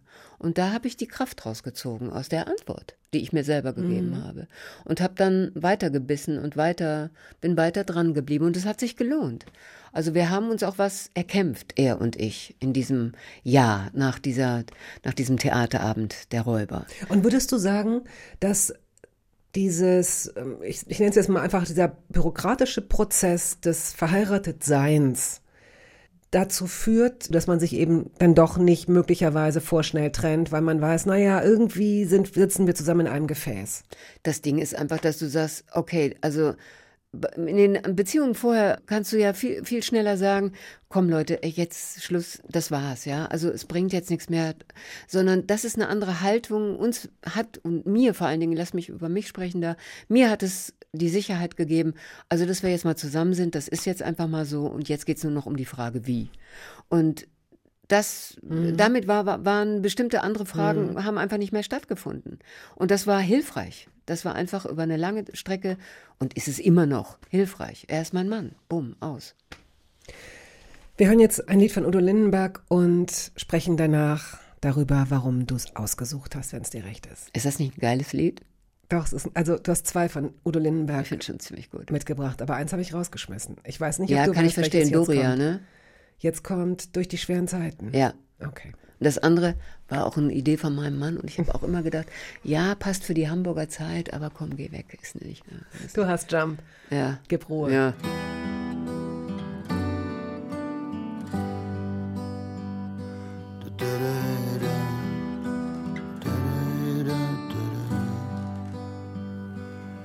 Es geht nicht immer geradeaus, manchmal geht es auch nach unten. Und das, wonach du suchst, hast du noch immer nicht gefunden. Die Jahre ziehen im Flug an dir vorbei. Die Last auf deinen Schultern schwer wie Blei. hörbar.radio1.de. Wenn Sie uns eine E-Mail schicken möchten, ist das die Adresse. Wenn Sie jetzt erst in dieses Gespräch rutschen und es sich nochmal vollständig anhören wollen oder ähm, durchaus andere Gespräche mit zum Beispiel Jan-Georg Schütte, Joachim Krohl, Sabine Rückert, Kurs, Uschi Brüning, Andrea Sawatzki, Professor Maja Göpel, Keschrau Beros, Dani Levi oder vielen anderen, dann finden Sie diese Gespräche in der ARD Audiothek oder über YouTube oder über andere Podcast-Plattformen. Notfalls müssen Sie Ihre Suchmaschine einfach damit traktieren und dann sehen Sie, wie Sie am besten dahin kommen. Zu Gast ist heute die Schauspielerin Ulrike Kriener. Und ich weiß, dass du über dieses sehr schwere und sehr persönliche ähm, Thema sprichst, weil ich mich natürlich ähm, ähm, auf unser Gespräch hier vorbereitet habe. Denn sonst wäre es ein bisschen komisch, in dieser sehr leichten, äh, verspielten Stimmung, in der wir miteinander sind, jetzt da diese Kurve zu kriegen. Es wird auch nicht einfach, aber ähm, es soll dich jetzt ja auch nicht so überfallen oder überfahren, aber du hast eben diesen Udo Lindenberg-Song mitgebracht, mhm. den erinnert dich an eine sehr traurige und dramatische Zeit in deinem Leben? Ich finde einfach dieses, ich mag die Haltung so gern. Ich mag auch gerade, wie Udo Lindenberg das singt. Ich trage dich durch die schweren Zeiten. Das finde ich einfach klasse. Das ist so das Versprechen, was man sich in der Verbindung einfach geben kann und sollte. Und ich fühle mich von, von so einem Versprechen von meinem Mann getragen. Als ihr noch gar nicht so lange verheiratet wart, bist du schwanger geworden, Mhm. hast das Kind zur Welt gebracht und es ist an deinem Geburtstag, gerade eine Woche alt, Mhm. gestorben. Ja. Du hast auch noch am 24. Dezember Geburtstag, was äh, für dich als Christin, noch Christin? Dame- ja, ja. Damals auf jeden Mhm. Fall Christin. Ich weiß nicht, ob Nein, du warst Christin bin ich Christin, immer. Du, okay. Also Mhm. Kathol, ob ich jetzt irgendwie in der Kirche bin oder nicht, das ist das andere Thema, okay. was wir auch besprechen können. Mhm. Aber christlich denke ich und fühle ich. Hat das, wenn ich das kurz äh, fragen darf, ähm, hat dieser, dieses, dieser 24. Dezember, der nun wirklich ein ganz symbolischer, vielleicht das, das symbolischste Datum schlechthin ist, Denkst du da, hast du da drüber nachgedacht, was deinen eigenen Glauben angeht? Immer mal wieder hast du dich dabei ertappt, dass du glaubst, es könnte irgendwie so ein Zeichen sein, dass du an diesem Tag Als weg- Kind mehr, da, wo ich denke, bin ich jetzt vielleicht doch auserwählt? Okay, ja, naja, vielleicht. Nein, also es hat mehr was damit zu tun, was ich vorhin mal gesagt habe, mit dem Glück. Dass ich das Gefühl habe, doch, es ist etwas Besonderes und ja, gut, ich krieg nicht so viel mit den Geschenken und so. Und aber das Geschenke ist nicht das Thema. Das, das denkt man als Kind vielleicht mal kurz. Mein eigentliches Problem war ja immer nur, dass ich nicht feiern konnte. Dass man keine Geburtstagspartys als Kind machen konnte, weil das eben ein Familientag ist und da kriegst du nicht die Kinder rausgezogen. Aber das war mein einziges Problem. Ansonsten hatte ich nie eines. Nie, nie, nie. Ich fand es eigentlich immer ganz toll, dieses Datum zu haben und es ist auch jetzt, ich sehe immer nur, ja, ich sehe halt schnell das Glück. Schau, mein Sohn oder unser Sohn verbringt ja immer noch Weihnachten mit uns. Er hat noch keine eigene Familie, wo er sagt, so, ich will jetzt das anders machen, ja. Das heißt, er kommt immer noch an Weihnachten zu uns. Und das bedeutet für mich, ich habe an meinem Geburtstag meinen Sohn da. Ist das cool oder ist das cool? Es ist wunderbar. Wie alt ist er jetzt? Äh, 29. 29. Ja. Er hat äh, einen Bruder, den er nie kennengelernt hat, denn er ist selbst äh, Mhm. Ja. drei Jahre, glaube ich, später oder zwei Jahre später zur Drei Welt Jahre, mhm. gekommen. Ähm, warst du auf den Tod deines ersten Sohnes vorbereitet? Haben, haben Nein. die. Nein. Nein, überhaupt nicht. Überhaupt nicht. Um Gottes Willen, nein. Das war, das war ja, ging ja alles so nahtlos. Heirat, ähm, wie ich dir vorhin erzählt habe, du, das Glückskind-Ding, wie mein Vater das sagte. Es fügte sich alles so gut und wir waren überglücklich. Ganz im Gegenteil, ich hatte oft das Gefühl, es gibt doch diesen, diesen Spruch, dass man vorsichtig sein muss, wenn man so glücklich ist, dass man das nicht so zeigt, weil man die Götter neidisch macht. Das ist mir öfter eingefallen in der Zeit. Und als dann das Unglück passierte mit unserem Kind, da dachte ich, jetzt ist es da. Jetzt ist es da. Jetzt haben sie sich doch erwischt. Das war ganz schwer. Also es war eine furchtbar schwere Zeit. Also das kann ich, kann ich nicht anders sagen. Es war ein Trauma, es hat mich verändert, es hat meine Sicht auf das Leben rabiat verändert. Ähm, es hat mir einen, einen Arschkick gegeben zum Erwachsenwerden hin. Ich kann es nicht anders sagen. Das war wirklich hart. Auch damit da reinzuwachsen. Und ich war so müde und so matt. Es hat so lange gedauert, aus diesem Trauerloch rauszukommen, weil man auch gar nicht weiß, wie man das macht. Und ich habe auch bestimmten Fehler gemacht im Rückblick, dass ich mir keine Hilfe geholt habe. Das würde ich heute sagen. Ich hätte es tun sollen. Aber es ist so schwer, so eine, so ein Kummer, so eine Niederlage, so ein, so ein Erleben wo man sich als Opfer fühlt, anzuerkennen, dass das so ist. Dass man. Warum? Äh, ja, weil man, weil man das Opfer vom Schicksal wird. Und das ist mir schwer gefallen, weil ich dachte, wenn ich jetzt noch sage, ich brauche Hilfe, dann bin ich ja noch, noch hilfloser. Und ich habe das versucht, alleine zu bewältigen. Natürlich mit meinem Mann. Aber ich hatte das Gefühl, der Schmerz wird noch größer, wenn ich drüber spreche. Alles Dinge, die ich heute ganz anders sehe. Damals hatte ich das gedacht, ich verkapsel das, ich ziehe das in mich rein und ich werde daran gesunden, ich werde es schaffen. Habe ich auch.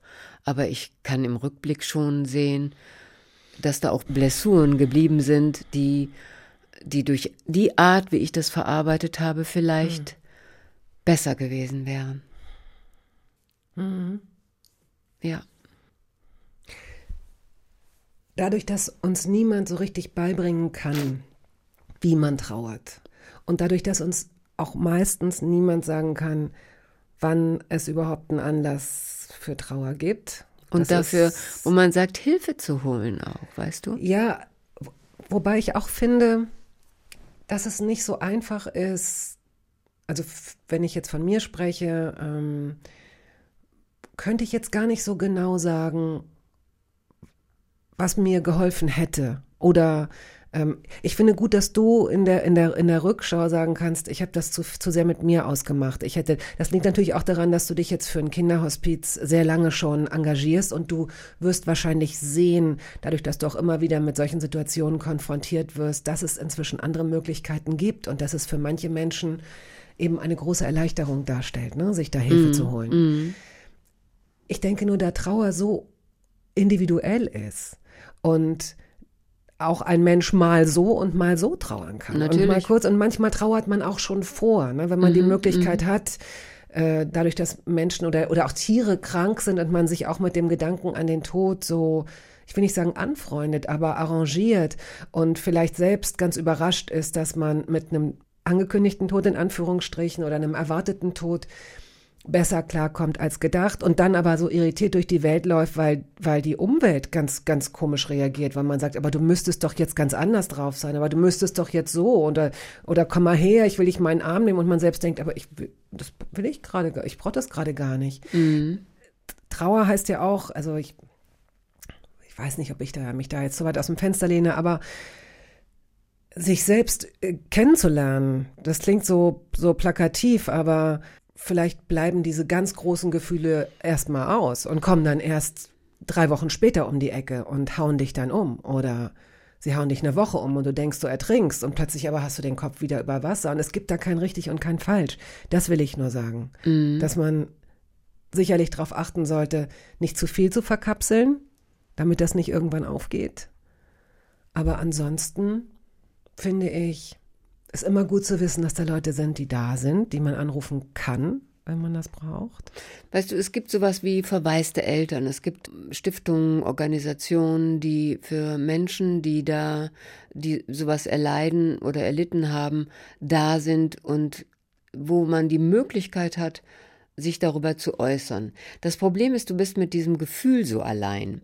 Du kannst, ähm, wenn du, wenn, also wie mir das auch damals passiert ist, ich glaube, ich hatte schon das Gefühl, dass ich was loswerden wollte. Es war schwer für mich, wenn, wenn man in irgendwelchen Gesprächen, wo man Leute kennenlernt oder im Urlaub oder man sitzt so und die Leute haben gesagt, und haben Sie Kinder?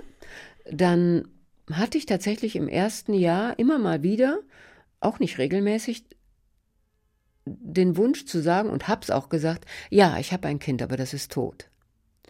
Und ich konnte nicht sagen, ich habe keins weil ich hatte es und es ist tot.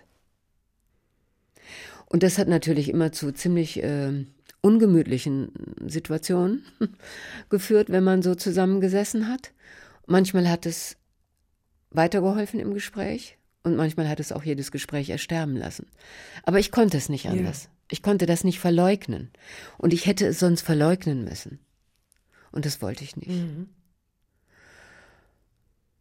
Und ich glaube, dass das gut gewesen wäre, wenn man sich über diese schweren Dinge teilen wir uns ja sowieso alle immer nicht mit. Wir reden ja nicht miteinander Warum so leicht. aber es ist blöd, dass wir es nicht tun. Aber weißt du, ich habe einfach mitbekommen, dass einigen Leuten, die wissen einfach nicht, wie man mit, mit Trauer umgeht bei jemandem. Wie, wie macht man denn das? Dieser dumme Spruch, du, wenn ich irgendwas tun kann, rufst du mich an, das kannst du in der Pfeife rauchen. Das ist eine dumme Plattitüde. Das ist es einfach nicht. Das kann man sich generell sparen, diesen Spruch.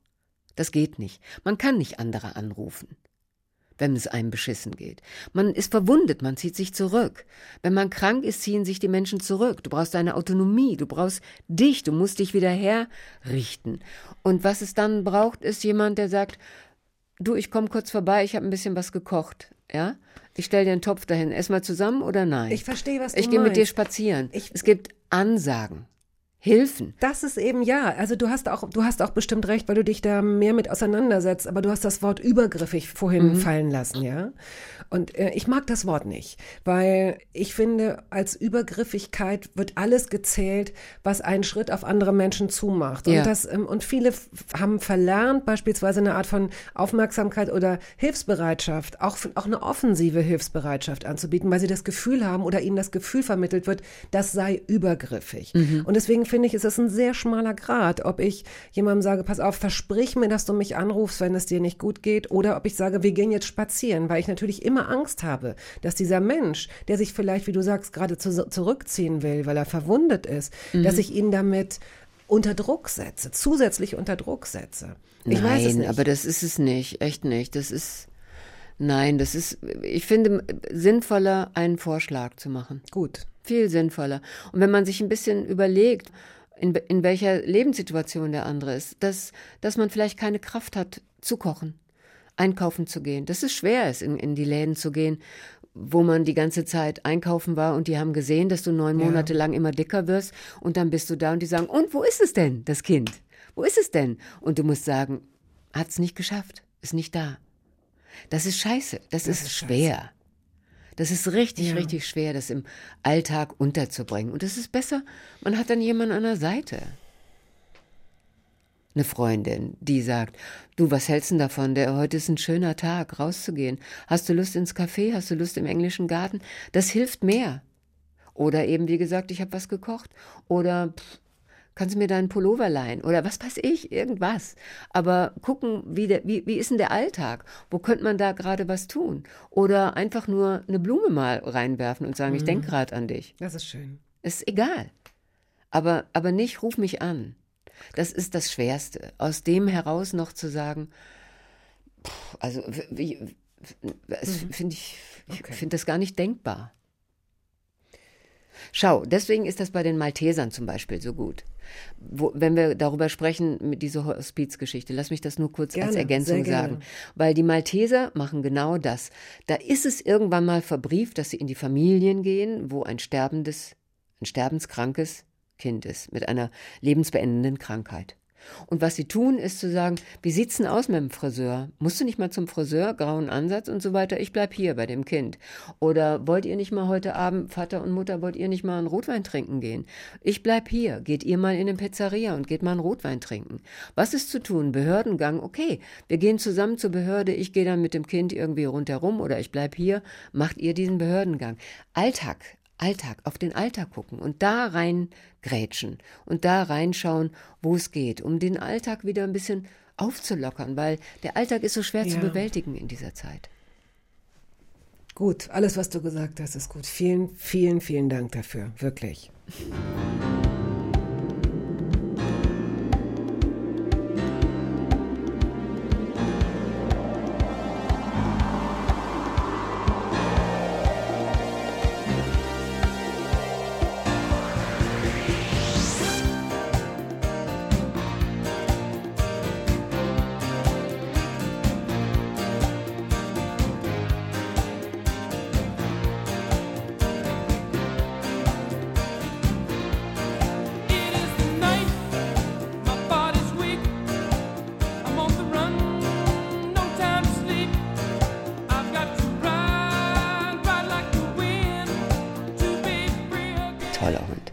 Radio 1, die Hörbar Rust. Mein Hund wird gerade gelobt von meinem Gast Ulrike Krehner. Und der Song, den wir gerade gehört haben, von Christopher Cross, Ride Like the Wind, gehört zu einem Soundtrack. Einfach mal was Schönes. Ein Film, in dem äh, Caroline Herford Regie geführt hat. Du hast eine alkoholkranke Mutter gespielt. Ne? Also du hast es, oh, du hast es wirklich gut gespielt. Ähm, schön, dass du, nein, ich Gut, dass möchte, es dir noch nein, einfällt, nein, Mensch. pass auf, nein, nein, mir fällt ein, dass ich nämlich eine äh, Kritik äh, dazu gelesen habe. Die äh, Süddeutsche Zeitung, wir wollen gar nicht jetzt noch sehr viel mehr auf den Film eingehen, weil es gibt ja einen aktuellen, in dem Caroline äh, Herford auch eine Rolle spielt. Aber die Süddeutsche Zeitung hat über, über deine Rolle in Einfach mal was Schönes Folgendes geschrieben. Du bist auch, glaube ich, für den Deutschen Filmpreis nominiert worden da, ne? Ja, bin ich ja. In dem auf tragische Weise komischen und auf komische Weise tragischen Film von Caroline Herford Einfach mal was Schönes, der im vergangenen Jahr in die Kinos kam, macht Ulrike Kriener als alkoholkranke, vom Leben enttäuschte und genervte, aber auch alle Welt nervende Mutter Marion aus einer Nebenrolle eine heimliche Hauptrolle. Wieder braucht sie nur Sekunden, um ein Universum anzudeuten, das man Leben nennen mag. Boah, oder? Boah. Was für, das ist fast Ist auch so eine. Auszeichnung. Ja, Ja. sehr, sehr schön äh, geschrieben, wirklich. Äh, es gibt aktuell einen Film, in dem Caroline Herfurth die Haupt- oder eine der Hauptrollen spielt. Das ist ein Film von Christopher Doll. Caroline Herfurth spielt mit Tom Schilling. Die beiden sind ein, ein Paar, sind die Eltern von zwei kleinen Kindern. Und du und Joachim Kroll, ihr seid die Eltern von ihm. Ja. Äh, Anneke Kim Sanau spielt noch mit, Hassan Akush, ähm, also tolle Besetzung. Hat jetzt in ein paar Tagen ähm, Premiere. Eine Million Minuten heißt der Film. Gelingt es dir, in zwei, drei Sätzen zusammenzufassen, worum es geht? Ja, es geht darum, um die Schwierigkeiten, die eine junge Familie heutzutage hat, deren Leben in der heutigen Zeit einfach eng getaktet ist. Und es geht um die Frage, wie jeder in dieser Familie sein Glück finden kann, nämlich die be- beiden berufstätigen Eltern, aber eben auch die Kinder und wie schwierig das ist, sobald auch nur ein einziges von diesen Mosaikteilchen, die man mühsam zusammengefügt hat zu dem Bild einer Familie, wenn ein Kind eine gewisse Entwicklungsverzögerung hat. Caroline Herfurth in einer extrem uneitlen Rolle, muss man auch mal dazu sagen, weil es ist ja auch eine sehr, sehr schöne Frau. Ja. Spielt jetzt keine Rolle, aber äh, man hat sie auch schon in ganz anderen Rollen gesehen und sie gibt sich dieser, dieser Rolle hin und verkörpert eine Frau, die eben ganz genau diese Care-Arbeit macht. Ne? Also ihr Mann, gespielt von Tom Schilling, hat einen sehr, sehr wichtigen, verantwortungsvollen Job. Also es geht schon irgendwie darum, die Welt zu retten, mehr oder Natürlich, weniger. ja, Und ja. Und er übersieht dabei, dass er möglicherweise seine kleine Welt verliert, ne, die Familie. Und auf, auf welchen Dreh sie dann kommen, was sie versuchen und ob es dann gelingt oder wie es gelingt, finde ich ähm, gut dargestellt, also von allen. Ja, es gefällt mir auch. Und ich finde, mir, ich mag an diesem Film wirklich sehr, dass man dem Film in jedem Moment anmerkt, dass es ein Herzensprojekt ist. Das ist kein Film, der einfach nur ein Abenteuer, Reisefilm, ein Krimi, eine Komödie ist, sondern da geht es wirklich um ein relevantes Thema, nämlich wie man heute unter den Bedingungen gut leben kann, dass alle, wie gesagt, zu ihrem Recht, zu ihrem Selbstausdruck, zu ihrem Leben kommen. Und das finde ich, sind die Filme, die wir auch brauchen. Und das hat mir so gut gefallen, diese Wahrhaftigkeit von Christol eben so ein Thema sich zu wählen und vor allen Dingen, das ist ja auch etwas, was da in dem Film das große latente Thema ist, die Veränderung des Männerbildes heutzutage. Das wird jetzt manche Leute vielleicht wieder erschrecken, weil sie denken, oh nee, dieses Ja, dann- Thema schon wieder, aber es dann gehört, erschrecken sie es sich gehört halt, dazu. ja. Ne? Es, es, Ja. es gehört einfach dazu Natürlich. und es ist äh, durchaus aushaltbar und sehr, sehr nachvollziehbar, finde ich, und sehr deutlich gespielt von, von äh, Caroline Ja. Herford, sehr gut. Und es gibt eine kleine Szene, die mit dem großen Film eigentlich gar nicht viel zu tun hat und die aber zu meinen Lieblingsszenen gehört. Ähm, damit ähm, äh, spoilere ich auch, äh, glaube ich, nicht zu viel. Aber der Vater, also dein, dein Mann, Mhm. begegnet seinem Sohn. Die beiden stehen einander gegenüber gegen Ende des Films. Und es gibt so einen kleinen Konflikt, den der Film gut skizziert und nicht zu tief drauf eingeht. Und dann sagt der Vater irgendwann zu seinem Sohn, Mensch, ich weiß nicht, worüber ich mit dir sprechen soll. Und das gefällt mir so sehr, weil diese normalerweise werden solche Konstellationen ersticken, nämlich genau an dieser Sprachlosigkeit, dass da Ja. möglicherweise zwei Generationen einander gegenüberstehen oder es gibt so einen alten Konflikt und dann wird das einfach nur ähm, ne, so Klassiker, Kind ruft an, der Vater reicht den Telefonhörer gleich weiter, wir haben uns nichts zu sagen. Und ich finde es in dem Moment so gut, dass der, also wenn wir jetzt in so Klischees denken, dass der Vater sagt, ich weiß einfach nicht, worüber ich mit dir reden soll und der Sohn hört sich das an und umarmt ihn und sagt, komm, lass uns einfach jetzt mal einen Kaffee trinken. Ja, Das ja. ist so eine schöne kleine weiche Brücke. Ja. Das hat mir sehr gefallen. Ja, ich finde das auch schön. Ich mag das auch sehr gern. Also in diesem Film sieht man dich, auch wenn deine Rolle oder die Rolle der Großeltern nicht Ja. besonders groß ist, aber Ganz eher, kleine äh, Rolle. Ja, aber, aber schön, das gehört für passt. mich dazu. Wenn ich, wenn ich ein Thema mag, wenn ich einen Film mag, dann ist es doch egal, ob die Rolle groß ist oder nicht. Also das klingt jetzt ein bisschen blöd und natürlich spiele ich auch lieber größere Rollen. Das will ich damit nicht sagen. Ich will mir nicht als hier völlig uneitle äh, Mieze darstellen. Aber in dem Fall ist es entscheidend gewesen, dass ich das Thema mochte und dass ich die Menschen mag, die diesen Film hergestellt haben. Und deswegen bin ich einfach froh, dass ich ein Teil davon bin. Du bist auch ein Teil von Mona und Marie. Ja. Und da spielst du eine uneitle Mieze, wenn ich das mal sagen Ja, darf. aber mit sehr schöner grauhaariger Perücke, muss man auch mal sagen. mit so, mit so, ja, naja, du hast, du hast so lange Haare plötzlich. Ja, ne? ja. Und ähm, ich würde gerne, das sind glaube ich zwei Teile, die man in der Mediathek auch noch findet, Mona und Marie, Mhm. Seite an Seite mit Marin Kräumann. Ja. Da haben wir doch noch was vorbereitet. Liebe Ulrike, hier ist Maren. Ich bin so froh, dass du in Berlin bist. So froh, denn ich vermisse dich schon. Ich weiß, ich muss zufrieden sein. Wir haben letztes Jahr schön zusammen gedreht. Wir haben Seite an Seite gewohnt und jeden Tag zusammen gespielt. Ja, jetzt äh, ist mal Zeit, dass wir uns wiedersehen.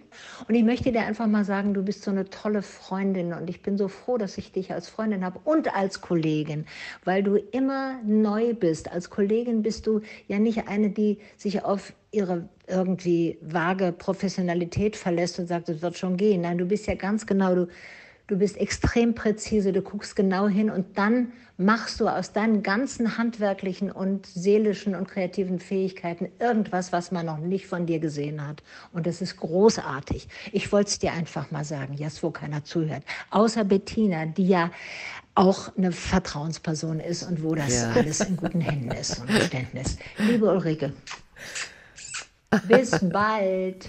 Und ein Gruß an dich, Bettina. Danke, ja, vielen Dank. Ach, wie toll, Schnell meine noch Güte. hinten ran, weil jetzt sind, ist die Zeit leider schon um. Das war der Gruß von Marin Kräumann. Ähm, also wer das, wer euch beide noch sehen will, findet euch in der, in der Mediathek zusammen. Das war der Hund, der Das war gähnt. ich. Das war das Zeichen dafür, dass die Zeit um ist. Einen Song haben wir noch. Black Market von Weather Report. Cool. Gibt es dazu noch irgendein Stichwort? Ach, es ist einfach, ich liebe die Musik immer noch. Das ist auch so Oldschool-Musik eigentlich, aber das habe ich gelernt, zum Beispiel durch meinen Musikerfreund damals, Stefan von Augenweide. Der hat mich gelehrt, diese Musik zu hören und natürlich immer auf den Bass zu achten. äh, Jakob Pastorius, der den damals gespielt hat, weiß ich auch noch. Also ja, das, das ist immer noch eine, eine Seelenmusik von mir. Vielen Dank. Klug und emotional. Tschüss. Ciao. Das war der Podcast der Radiosendung Hörbar Rust. Wir hoffen, dass es Ihnen gefallen hat. Wenn Sie möchten, Sie können ihn abonnieren.